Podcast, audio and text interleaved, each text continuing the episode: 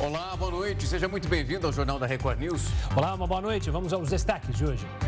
Ministro do Supremo, Alexandre de Moraes, autoriza a volta de Banês Rocha ao governo do Distrito Federal. Governo lança novo Programa Nacional de Segurança Pública. Novo satélite deve monitorar o desmatamento na Amazônia. Funcionários do Google sugerem reduzir a carga horária para a manutenção dos postos de trabalho. Pessoas invadem obra da prefeitura na Colômbia depois de boatos que o local estaria repleto de ouro. E ainda conhecida pelo luxo e pelo glamour, Paris sofre com enorme quantidade de lixo nas ruas.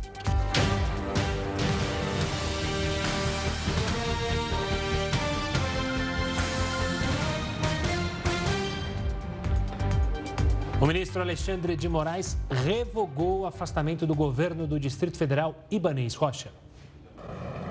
Com a decisão, Ibanês volta a exercer imediatamente o mandato de governador.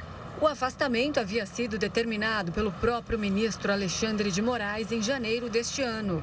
Na ocasião, o magistrado havia entendido que Ibanês deveria ser investigado por suposta omissão na segurança do Distrito Federal por causa da invasão e depredação das sedes dos três poderes da República no dia 8 de janeiro. Inicialmente, o afastamento valeria por 90 dias. Como justificativa, o ministro do STF argumentou que agora não há mais risco de que o retorno à função pública de Ibanês possa comprometer a investigação. Ainda de acordo com Moraes, apesar da revogação da decisão, as investigações sobre as supostas omissões na segurança pública do DF continuam. E Ibanês poderá voltar a ser afastado se for necessário. Com o retorno de Ibanês, a vice-governadora Celina Leão deixa a função de governadora interina. O número de notas falsas em circulação no Brasil ultrapassou 400 mil só em 2022. E diante desse avanço, a Polícia Federal tem firmado parcerias para combater o uso desse tipo de cédula. O repórter Matheus Cavazini está em Brasília e tem as informações. Boa noite para você, Matheus. Boa noite, Gustavo, Rafael, boa noite a todos. É um crescimento bastante expressivo. Para vocês terem uma ideia, em 2021 o número foi de pouco mais de 270 mil notas falsas circulando no país, segundo o banco. Então a gente observa que o crescimento foi bastante expressivo. As notas preferidas para a falsificação dos criminosos são, claro, as notas mais altas, né, de maior valor. Com o número crescente de dinheiro falso em circulação, a Polícia Federal, como você mesmo disse, tem feito diversas operações. Nessa última terça-feira, a PF cumpriu cinco mandados de busca e apreensão em três cidades do interior da Bahia, que é o estado com maior índice na região Nordeste. O objetivo da ação foi impedir a circulação dessas cédulas falsas. Muitas vezes a negociação dos criminosos começa pela internet e envolve principalmente empresas de entrega como os os Correios, por exemplo.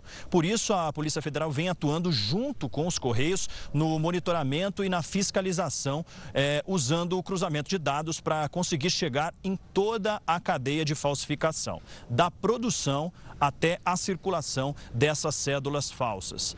As autoridades reforçam que para evitar golpes é preciso ficar de olho em alguns detalhes das notas, como a marca d'água que aparece na contraluz, o fio de segurança, que é um fio pouco mais escuro, que aparece quase no centro da nota, e sentir o relevo do papel, já que a, a, a nota original ela tem um relevo. É possível você, você sentir a textura da nota. Esses são claros, é claro, é, alguns do, algumas das formas da pessoa comum na rua conseguir perceber se uma nota pode ser falsa ou não. Essas são as principais é, orientações das autoridades. Gustavo, Rafael. Tá certo, Matheus. Uma ótima noite. Obrigado.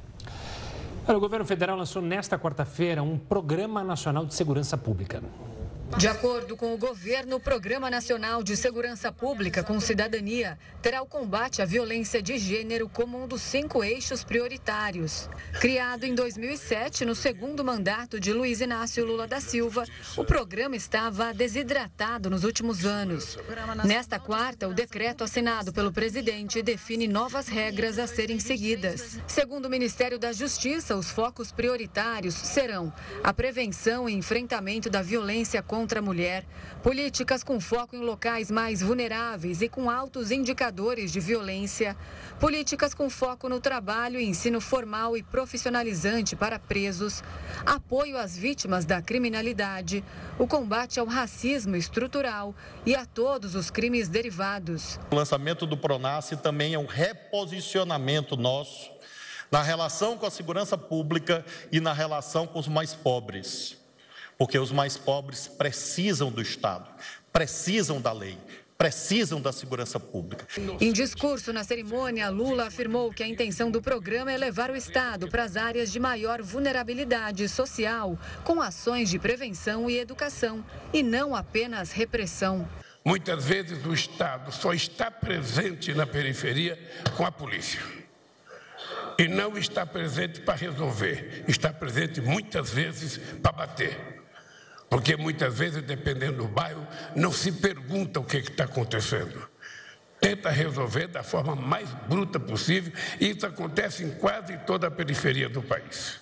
Na cerimônia, o ministro da Justiça, Flávio Dino, afirmou que o governo editou uma portaria para facilitar o acesso dos governos estaduais a 2 bilhões de reais do Fundo Nacional de Segurança Pública, mas não detalhou como esse dinheiro será distribuído. Nós editamos uma portaria que simplifica os repasses do fundo.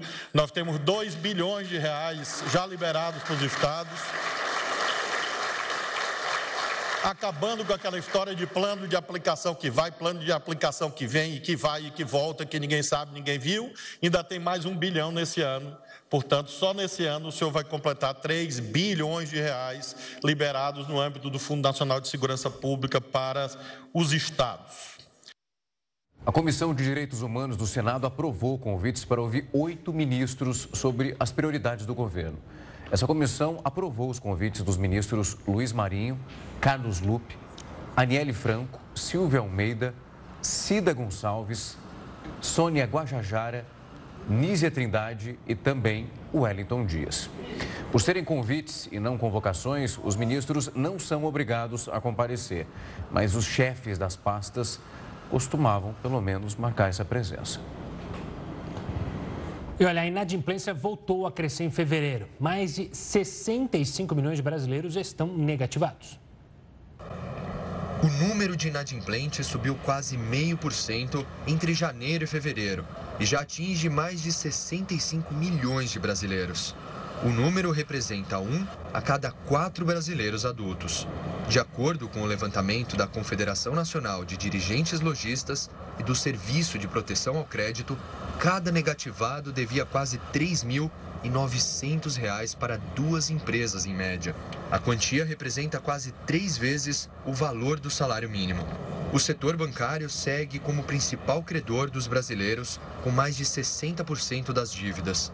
Na sequência, aparecem comércio, água e luz e comunicação. O estudo ainda aponta que mais de 30% dos consumidores possuem dívidas de até 500 reais. Já 47% dos brasileiros têm débitos de até mil reais. E as ações do banco Credit Suisse apresentaram uma forte queda nessa quarta-feira e derrubaram as principais bolsas globais.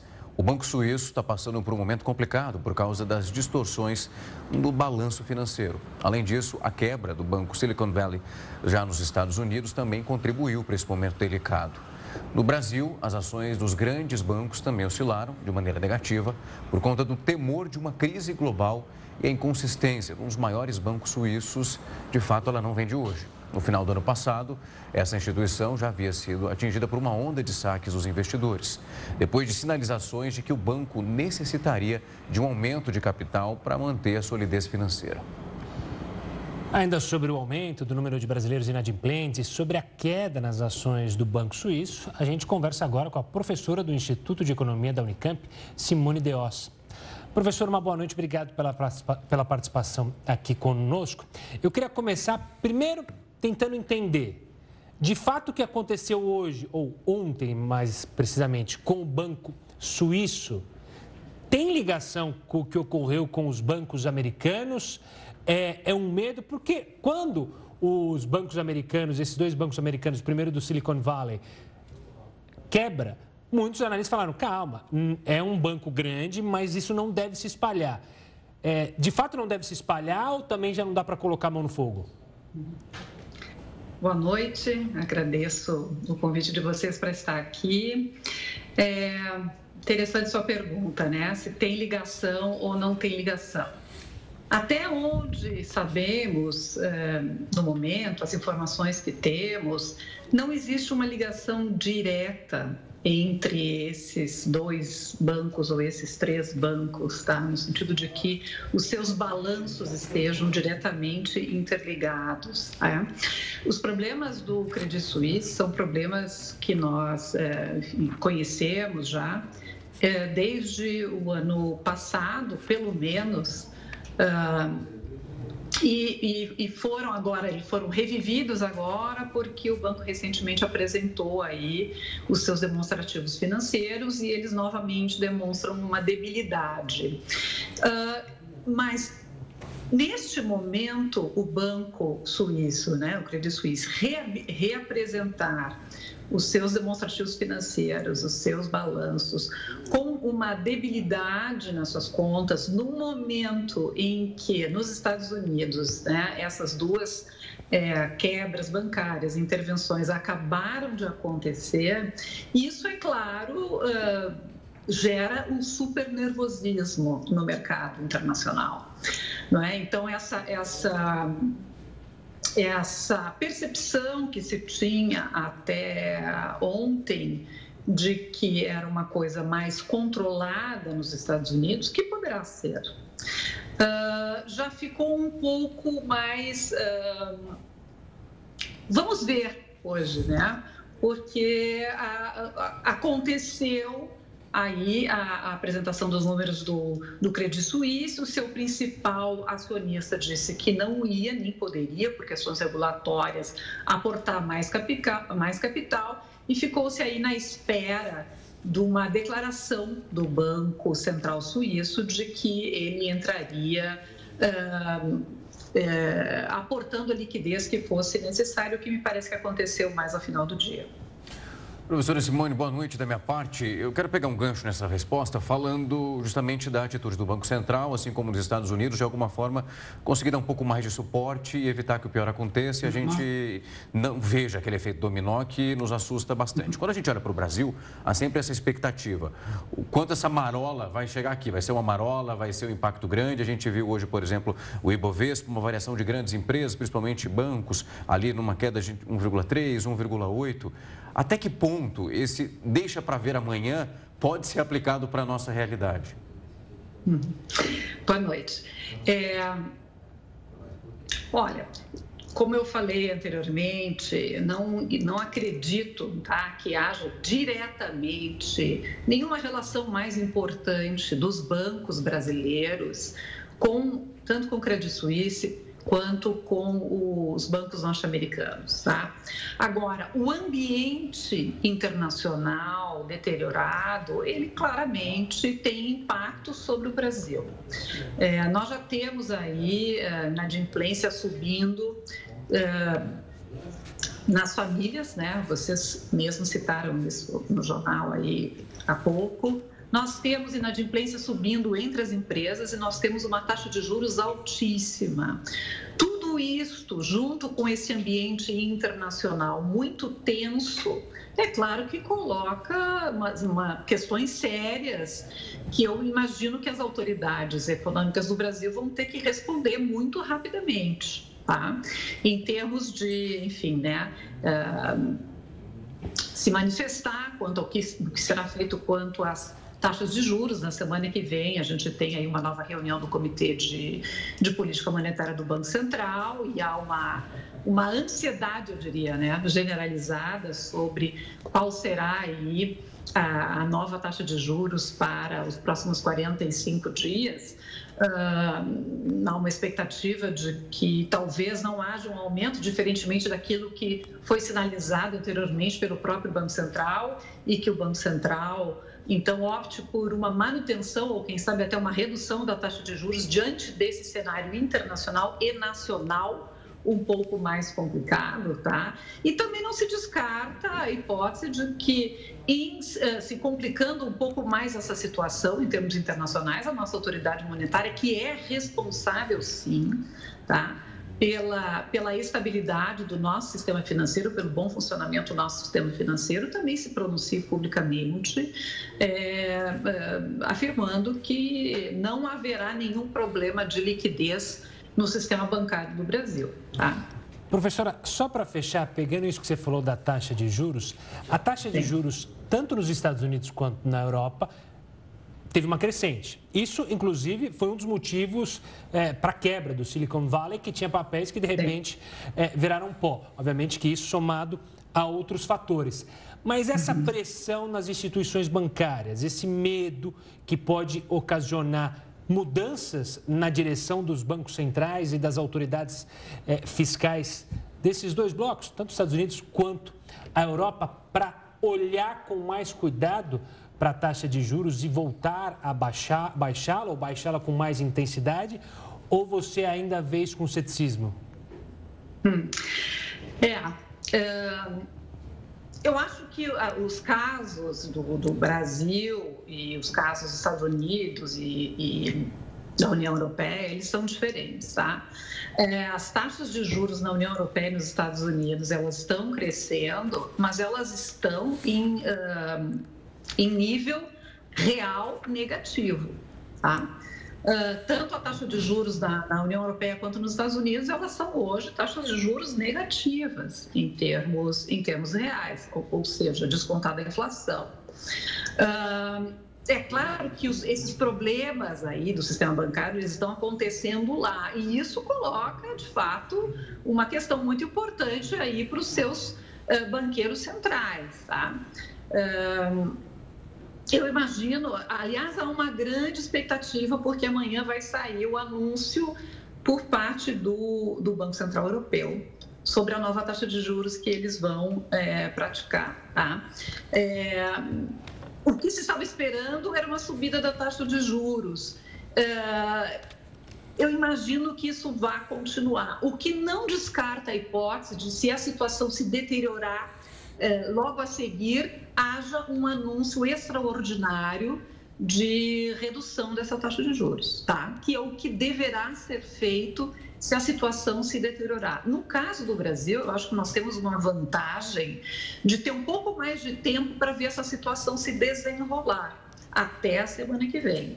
Né? E como eu disse, a taxa de juros no Brasil, a taxa de juros real no Brasil está altíssima. Então, é, isso é um ponto diferente em relação ao, aos Estados Unidos e à Europa. Então, essa situação real altíssima, somado com a nossa inadimplência muito alta das famílias, né? batendo recorde, e Uh, o fato de que nós temos ainda mais algum tempo para incorporar todos esses movimentos que estão acontecendo dia após dia, uh, me leva a crer que a autoridade monetária brasileira ela vai sim olhar com muita atenção isso tudo que está acontecendo, porque é bastante grave. Professora Simone, foi um prazer recebê-la aqui para explicar um pouco desse panorama. A gente vem esmiuçando aqui ao longo desses dias, tentando levar esse entendimento da maneira mais simples para quem nos acompanha, entender quais são os efeitos e no que precisamos ficar de olho. Muito obrigado, professora. Eu que agradeço. Boa Ótima noite. Os motoristas de São Paulo vão ter direito a um desconto no pagamento da multa, mas só se decidirem não recorrer. O benefício já começou a valer nesta quarta-feira.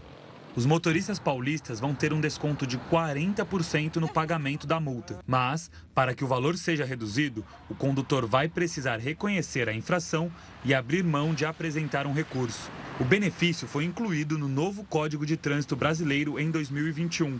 Mas o estado de São Paulo aderiu ao sistema de notificações eletrônicas apenas neste ano. Por isso, o desconto já pode ser aplicado. Para conseguir a redução no valor da multa, o proprietário do veículo deve estar cadastrado no portal da Secretaria Nacional de Trânsito.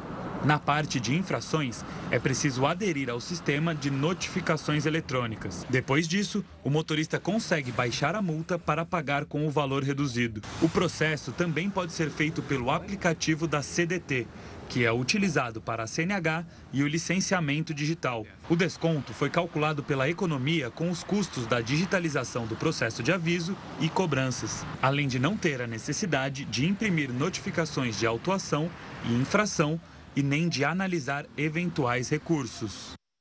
E o INEP alterou o período de inscrições do Enem 2023. Com isso, os candidatos terão prazo de 5 a 16 de junho para realizar a inscrição do Exame Nacional do Ensino Médio. Antes, o período era entre 8 e 19 de maio. As datas das avaliações, no entanto, permanecem inalteradas. O Enem será aplicado nos dias 5 e 12 de novembro.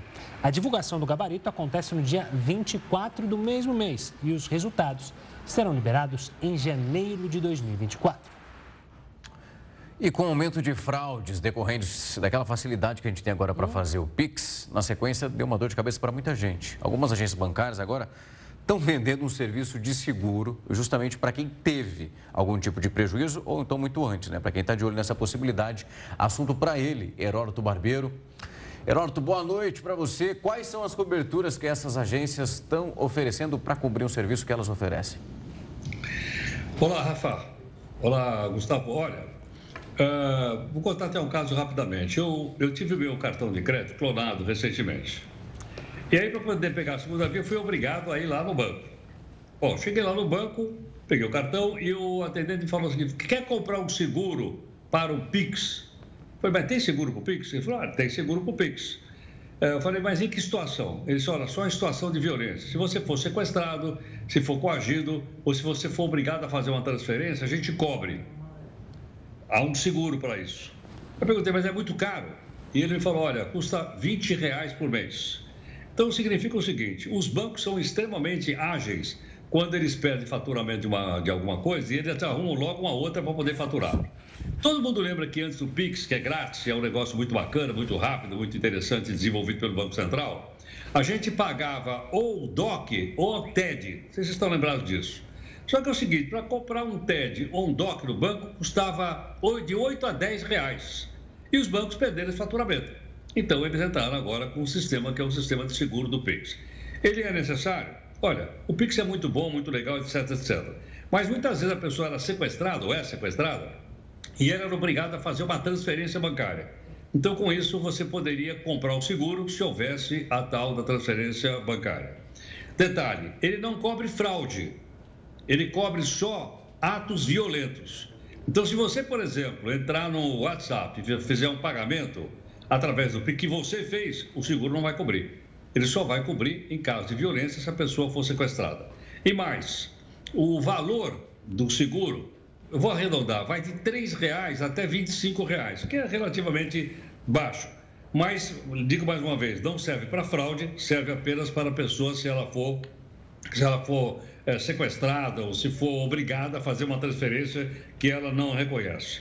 Detalhe interessante é o seguinte: é que o Pix veio para facilitar as coisas, mas a bandidagem já descobriu formas de é, fazer transferência. Ou então, se você tem um celular roubado, arrombaram o celular, fizeram transferência não autorizada, aí o Pix vai cobrir também. Interessante é que o Banco Central já estava preocupado com essa história da pessoa fazer uma transferência que ela não quer. Tanto assim que, por exemplo, o Banco Central limitou o valor da transferência de Pix à noite. Por exemplo, agora à noite, você não pode fazer grande transferência porque vai dizer o seguinte: é, não está autorizado, só durante o dia. Isso é um ponto realmente importante. E a outra questão também importante é o seguinte: é que é, o valor, quando é muito alto, o Pix também pode não rejeitar. Então, dessa forma, a pessoa também ficaria, de certa forma, segura. Vai ter que esperar o dia seguinte para fazer a transferência. É importante isso? É bastante importante. Vai ajudar as pessoas? Vai. Agora, um detalhe interessante é o seguinte: apesar de ser barato, de R$ reais até R$ reais, antes de você comprar o tal seguro, que o banco está oferecendo, chega lá o banco te oferece, como me ofereceram, você tem que saber o seguinte: primeiro, qual é a cobertura desse seguro? Primeiro ponto. Segundo é o seguinte: tem carência? Quanto tempo eu vou levar para poder receber meu dinheiro de volta se porventura é, alguém é, entrou na minha conta? E terceiro é o seguinte: isso vale inclusive para seguro de carros. A gente sempre pergunta qual é a franquia? Tem franquia ou não tem franquia? No caso aqui que eu tive a oportunidade de participar, não tem franquia. Ou seja, se houver uma transferência não autorizada por mim, eles seriam então obrigados a me devolver todo o dinheiro.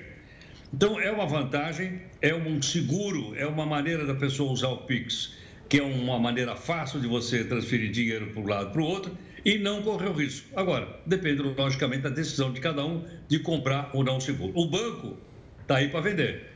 Né? E o, o, caixa lá, diz, olha, se você for sequestrado, se acontecer alguma coisa, a gente cobra, etc, etc, etc. Mas a gente tem que olhar direitinho antes de aceitar para saber se não tem franquia se não tem carência e qual é a cobertura que dá se porventura então alguém entrou na minha conta bancária e transferiu, por exemplo, viu, Rafa, uma grana para a conta do Gustavo sem a minha autorização. ah, não era para cair? Oxi. Já ah, foi. Agora já foi. Você sabe que na minha conta caiu, sumiu, porque está no vermelho, então caiu, sumiu. Caiu, você já gasta diretamente. Já vai direto, só para cobrir rombo. Tem que ficar de olho nas letrinhas miúdas, né? Vem o contrato ali do seguro, aí você vai olhar aqui, e o que, que é isso aqui, assim, não, você pode se dar mal. Mas é triste é, pensar isso, né? Como você mencionou, você cria o Pix, uma facilidade para o consumidor, para o lojista, para o cliente desse lojista, e aí vem a criminalidade, e dá um jeito de se aproveitar disso. Aí a gente tem medo, aí muita gente tira o Pix do celular, fala não vou andar com esse celular, ou então paga o seguro. É a situação complexa que a gente vive no país, né? Exatamente. E olha, muitas vezes a linguagem que eles usam não é a linguagem que nós usamos no dia a dia. Recentemente, por exemplo, eu vi um caso de um seguro de casa que protegia, por exemplo, a casa contra vendaval. Aí deu uma bruta chuva de, de granizo, quebrou o telhado inteiro. E aí o cidadão foi lá dizer, olha, teve um vendaval aqui, derrubou meu telhado. O que, que eles fazem? Eles entram no Instituto Nacional de, de Pesquisas uh, de, tempo, de tempo e temperatura, e se lá não teve um vendaval, para mim é que era um vendaval. Mas para eles não é. Então, então o banco já não vou pagar. Não está escrito aqui foi vendaval, as autoridades disseram que não foi um vendaval, ainda que possa ter sido uma chuva que quebrou o telhado inteiro, deu um prejuízo razoável. Eles não, vão pagar isso.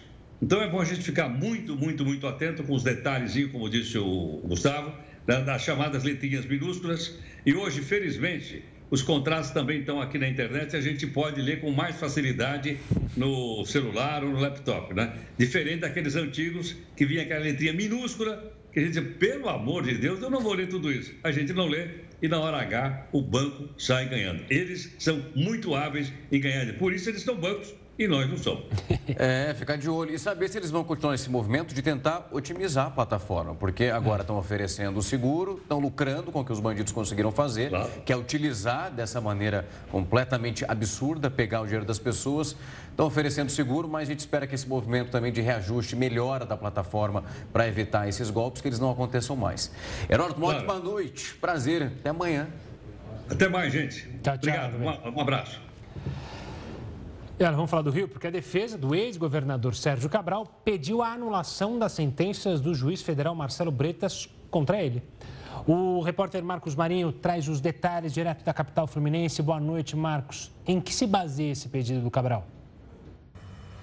Oi, Gustavo. Oi, Rafael. Boa noite para vocês e para todos que nos acompanham aqui no Jornal da Record News. A defesa do ex-governador Sérgio Cabral tenta anular as condenações contra ele, condenações que ultrapassam os 400 anos de prisão por crimes de corrupção. E os advogados do ex-governador usam como argumento uma decisão do Conselho Nacional de Justiça que afastou o juiz Marcelo Bretas. O juiz é investigado por um suposto desvio de conduta. Os advogados afirmam que ele não foi imparcial ao julgar os casos, os processos envolvendo o ex-governador Sérgio Cabral. E justamente por essa suspeita é que ele foi afastado das funções da vara criminal onde atuava. Os advogados, portanto, afirmam que o juiz não exerceu o trabalho como deveria ser exercido, não julgou os casos de maneira isenta e imparcial. E a defesa do ex-governador diz também que não teve acesso às provas que foram apresentadas contra Sérgio Cabral.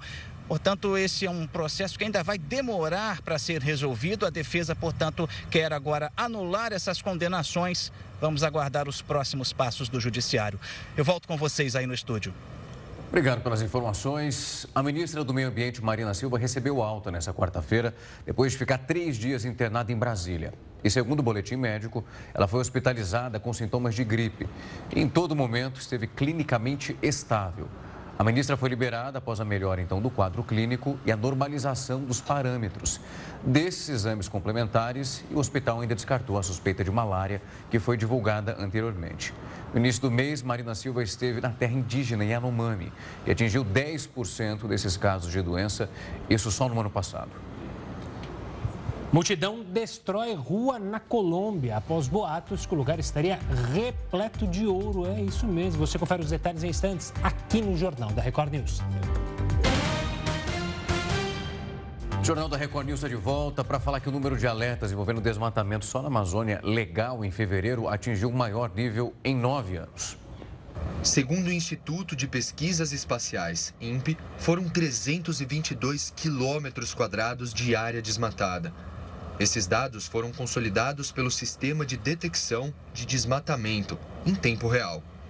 Em relação ao ano passado, o crescimento foi de 60%, um recorde para o mês desde quando a estatística passou a ser realizada em 2015. O presidente do Instituto Brasileiro de Proteção Ambiental, Carlos Bocuí, diz que ainda não é possível dizer que o país adotou uma nova política de controle de desmatamento. Segundo ele, o executivo precisa dar uma resposta rápida sobre esses dados, para não manchar a imagem do país no exterior, principalmente com relação às ações para reduzir emissões de carbono. Para o secretário executivo do Observatório do Clima, Márcio Astrini, o governo precisa mostrar que está tentando preservar a Amazônia, sobretudo neste momento em que estão buscando atrair investimentos estrangeiros para o Fundo Amazônia.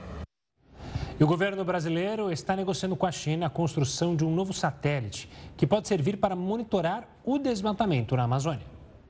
De acordo com as tratativas dos dois países, o satélite servirá também para observação climática. Pelo acordo, não haveria uso militar para os novos satélites binacionais. Lula vai à China entre os dias 28 e 30 de março.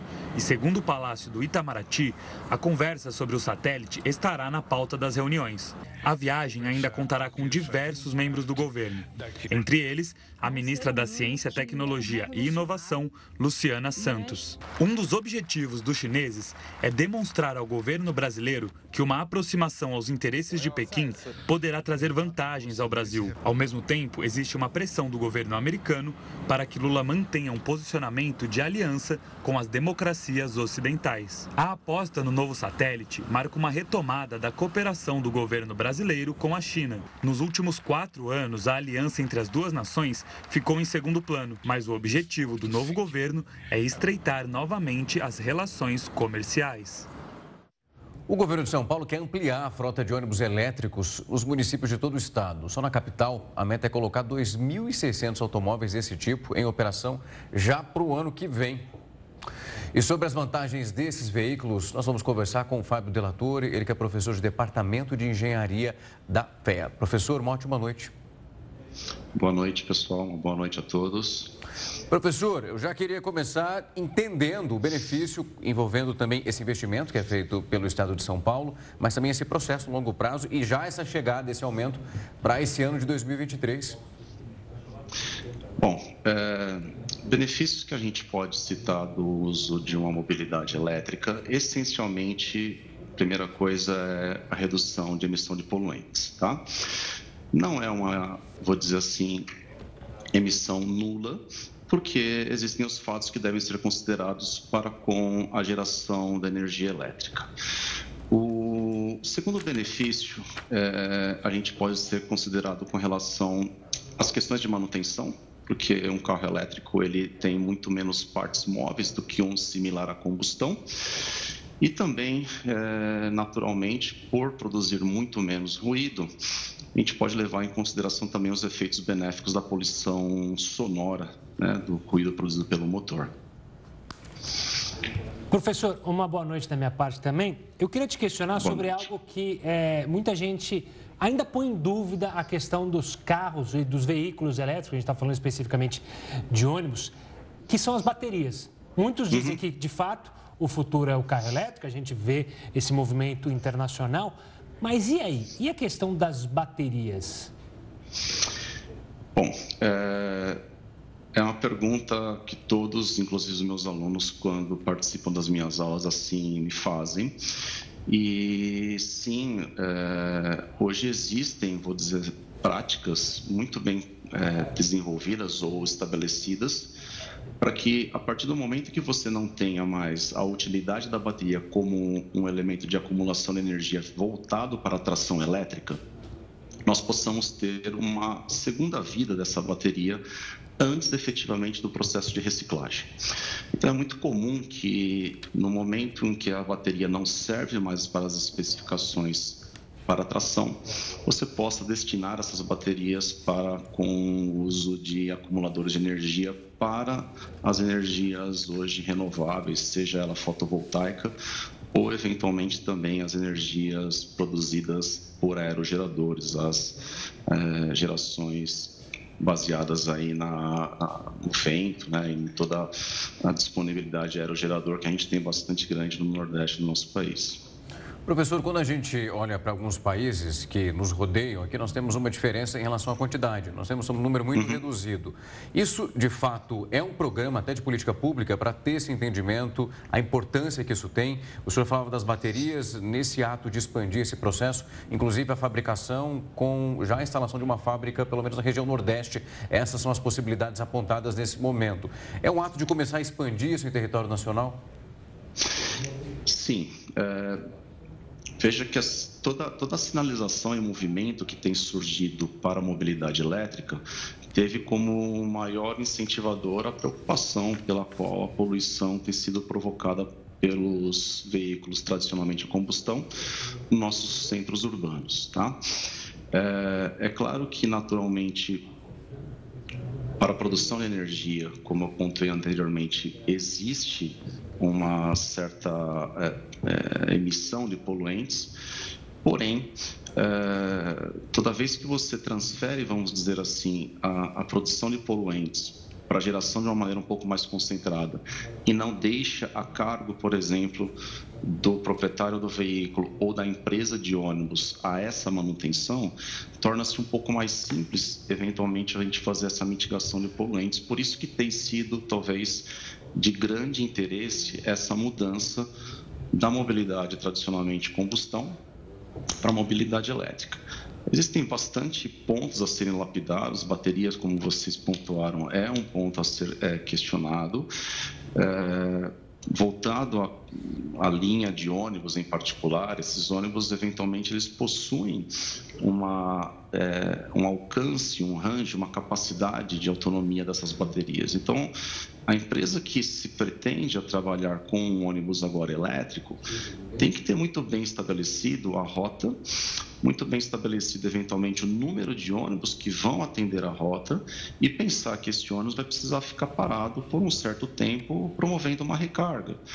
É, então existem estudos que eventualmente possam ser feitos e pelo menos na minha opinião o número de ônibus que se fará necessário para atender a equivalência do mesmo trajeto que hoje é feito a diesel, pelo menos um ônibus a mais se vai fazer necessário para que ele seja o suporte daquele que está operacional. Uma vez que ele acabe a bateria, a gente tenha o, vou dizer, o segundo ônibus entrando em ação para que o público a ser atendido continue sendo atendido de é, excelência, como é a expectativa da população. Professor, pegando esse gancho de gargalos, é, uhum. um dos problemas que é, imagino que a gente ainda tem, principalmente em São Paulo e em outras cidades, é a infraestrutura para esses veículos, como você mencionou, né? Ter dois ônibus para que um chegue, o outro possa sair. Mas a gente vai ter que ter um investimento também nessa infraestrutura, ou seja, você ter carregadores rápidos nas próprias garagens, é, pensando lá na frente para os veículos é, particulares. Esse, esse, também é um gargalo? É, eu posso dizer que parcial, tá? É, Exemplo, se o ônibus no trajeto dele ele vai de terminal a terminal, naturalmente talvez não se faça necessário a demanda de um segundo veículo, como eu pontuei. Né? A recarga é, sendo no chamado modo 4, que é a recarga em alta velocidade, você possa realizar uma quantidade significativa do aumento da energia da bateria durante o processo apenas de espera dos novos é, passageiros a serem embarcados. Caso o ônibus seja um ônibus circular, aí sim se faz necessária uma logística junto com a empresa de ônibus para que ela, primeiro, verifique a capacidade e a disponibilidade de energia que se faz disponível na sua garagem, para ver se ela vai ter condições de, eventualmente, atender a uma demanda de um recarregador rápido para que essa colocação novamente do veículo em condições de uso possa acontecer é, rapidamente. No caso dos carros, é, eu acredito que uma solução que vise atender muito bem o público geral são os carregadores que naturalmente já acabam vindo com o veículo, modo 2, que utilizam a energia elétrica já disponível na grande parte das residências numa tomada comum de 220 e 20 amperes é, e eventualmente em situações que o, o, o proprietário desse veículo venha a ter como interesse talvez uma recarga com uma potência um pouco mais elevada.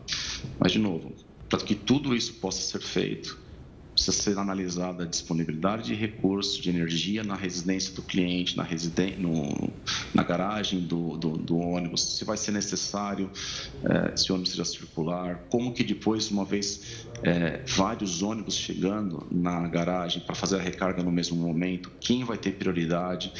Não é uma equação tão simples de ser resolvida, Porém, a gente tem bons exemplos é, em outros países que já possuem boas soluções aplicadas para essa problemática que eu estou levantando aqui com vocês.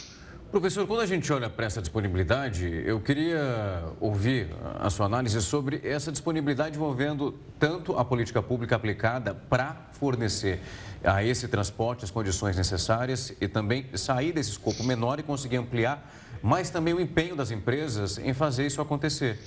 Porque quando nós olhamos pela possibilidade, como o senhor vem explicando muito bem, é ótimo que isso aconteça, a conversa precisa ser iniciada, mas esse ato de caminhar para preparar todo esse terreno é de fato um caminho que tem ali as vias se encontrando, é de fato ainda uma problemática dentro da nossa realidade?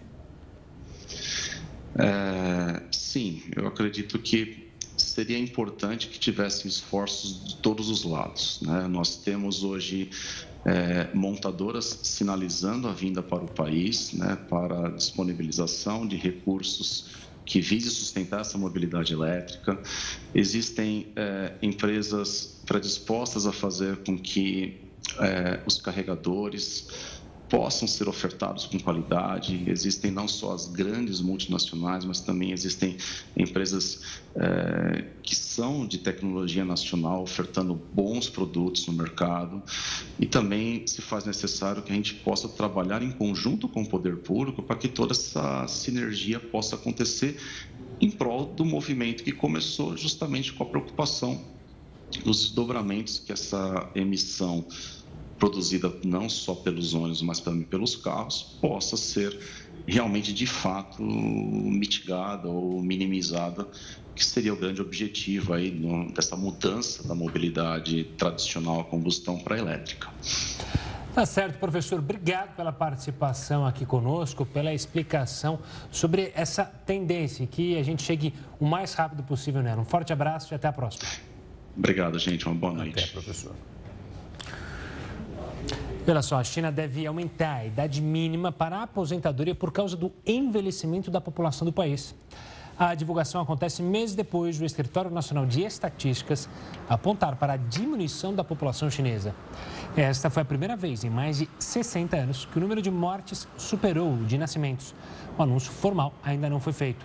A idade de aposentadoria da China é uma das mais baixas do mundo: 60 anos para homens 55 para mulheres em geral e 50 para as que trabalham em fábricas.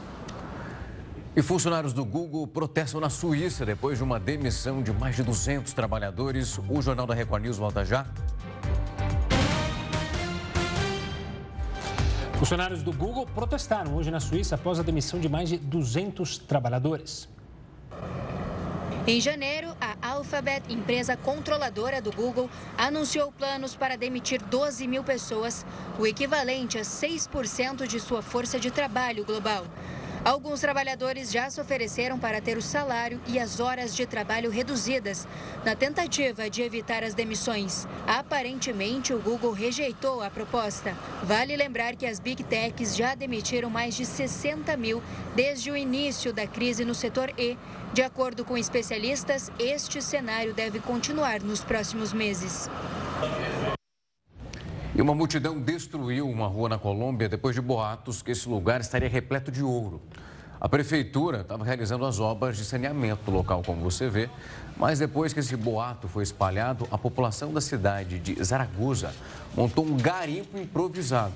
As pessoas levaram pás, picaretas, estava todo mundo buscando ouro, mas nenhuma pepita foi extraída. A polícia foi acionada, mas os agentes não conseguiram controlar a situação e eles esperaram os garimpeiros então saírem desse local para que aí sim a obra fosse retomada. Conhecida pelo luxo e pelo glamour, a cidade de Paris sofre com uma quantidade cada vez maior de lixo nas ruas. A famosa Torre Eiffel divide espaço agora com sacos e mais sacos de lixo. Com mais de 6 mil toneladas espalhadas pela cidade. Há mais de uma semana, os catadores entraram em greve na capital francesa. A categoria protesta contra a reforma da Previdência promovida pelo presidente Emmanuel Macron. O projeto quer aumentar a idade para se aposentar de 62 para 64 anos até 2030. Uma pesquisa revelou que mais de 90% do mercado financeiro não acredita no presidente Luiz Inácio Lula da Silva. De acordo com o um levantamento realizado pela consultoria Genial Quest, 94% do mercado financeiro confia pouco ou nada em Lula. Outros 5% dizem confiar mais ou menos. Sobre a política econômica adotada no terceiro mandato do petista, 98% dos executivos disseram que ela caminha para a direção errada.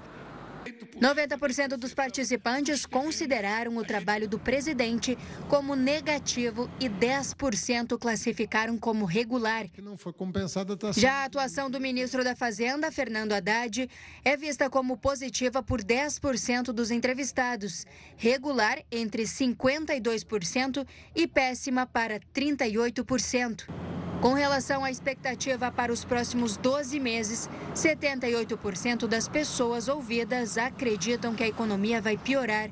A relação se inverte na opinião pública. Segundo a pesquisa, mais de 60% disseram que a economia vai melhorar neste período. Nove a cada dez executivos do mercado financeiro avaliaram a relação entre o governo federal e o Banco Central como negativa. O presidente da autoridade monetária, Roberto Campos Neto, tem a confiança de 68% dos entrevistados. A pesquisa foi realizada entre os dias 10 e 13 de março, com 82 entrevistas, com representantes de fundos de investimento que têm sede em São Paulo e no Rio de Janeiro. A maioria dos participantes tem cargo de gestor ou economista. E as autoridades italianas encontraram mais cinco corpos de vítimas de um naufrágio. Com isso, o número de óbitos já subiu para 86. O acidente aconteceu no final de fevereiro, na costa sul da Itália. A embarcação tinha partido da Turquia e naufragou após se chocar contra um recife. O barco estava com 180 pessoas.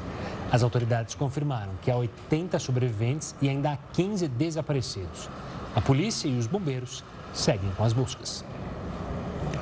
O número de mortos na África pelo ciclone Fred ultrapassou a marca de 270. Essa foi uma das tempestades mais letais que aconteceu no continente em 20 anos. A maioria dos óbitos ocorreu em Malawi, com 225 vítimas fatais. Ainda há 41 desaparecidos e mais de 700 feridos. Essa tempestade também atingiu Moçambique e Madagascar. Segundo a Organização Meteorológica Mundial, o ciclone deve se consolidar como o mais duradouro já registrado. Ele se formou no início de fevereiro na Austrália. Já a Coreia do Norte admitiu que mísseis lançados em direção ao mar do Japão foram em preparação para a guerra. Os disparos de dois mísseis balísticos de curto alcance, realizados ontem, chegaram a quase 620 quilômetros e caíram no mar do Japão. Os lançamentos coincidiram com os exercícios conjuntos de 11 dias entre as forças sul-coreanas e americanas, chamados de Escudo da Liberdade. Nesta quarta-feira, o ditador Kim Jong-un declarou que a ação conjunta soa como um ensaio para a invasão, que os lançamentos foram um exercício para a guerra e para testar a capacidade de aniquilar o inimigo. O Jornal da Record News volta já, não sai daí. E uma explosão em uma mina de carvão deixou 11 mortos e outras 10 pessoas presas embaixo do solo da Colômbia. A explosão aconteceu na área rural de uma cidade que fica a 75 quilômetros de Bogotá. A possível caso, causa do acidente seria o acúmulo de gás. O local possui seis minas que são interligadas. Aproximadamente 100 equipes tentam resgatar os trabalhadores que estão presos a 700 e 900 metros de profundidade.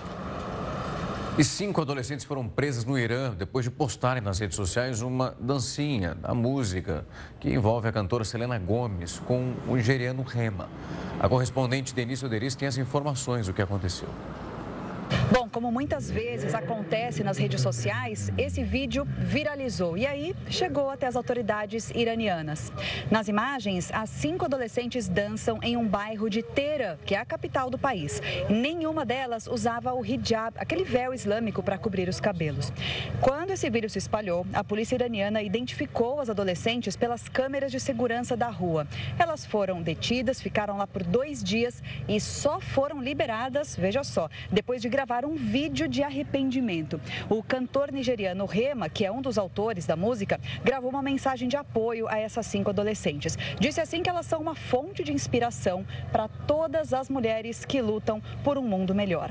No Irã, as mulheres são proibidas de dançar em público e têm que cobrir os cabelos toda vez que saem de casa. No terceiro dia de violência em Natal, um ônibus e três micro-ônibus foram incendiados. Cerca de 150 agentes da Força Nacional foram para o Rio Grande do Norte para ajudar a conter as ações criminosas. Ao todo, o ministro da Justiça, Flávio Dino, anunciou o envio de 220 policiais. O Sindicato do Crime é suspeito de ser o mandante dos ataques, que começaram após um dos fundadores da facção ser transferido para o sistema penitenciário federal. Outro líder da facção foi morto em João Pessoa pela Polícia Militar na madrugada de quarta-feira. Ele era suspeito de ser um dos mentores das ações. Parlamentares pediram para o ministro da Fazenda, Fernando Haddad, trabalhar pelo fim do que eles estão chamando de contrabando digital. Os deputados e senadores da Frente Parlamentar Mista do Empreendedorismo dizem que as empresas asiáticas vendem produtos sem o imposto ou então subfaturados no Brasil. Para eles, essa prática prejudica a indústria e também o comércio nacional. Os parlamentares ainda afirmaram que sem a taxação, o Brasil perde bilhões de reais em impostos. Essa edição do Jornal da Record News vai ficando por aqui. Muito obrigado pela sua companhia. Tenha uma ótima noite. Fique agora com o News das 10 com a Renata Caetano. Até amanhã.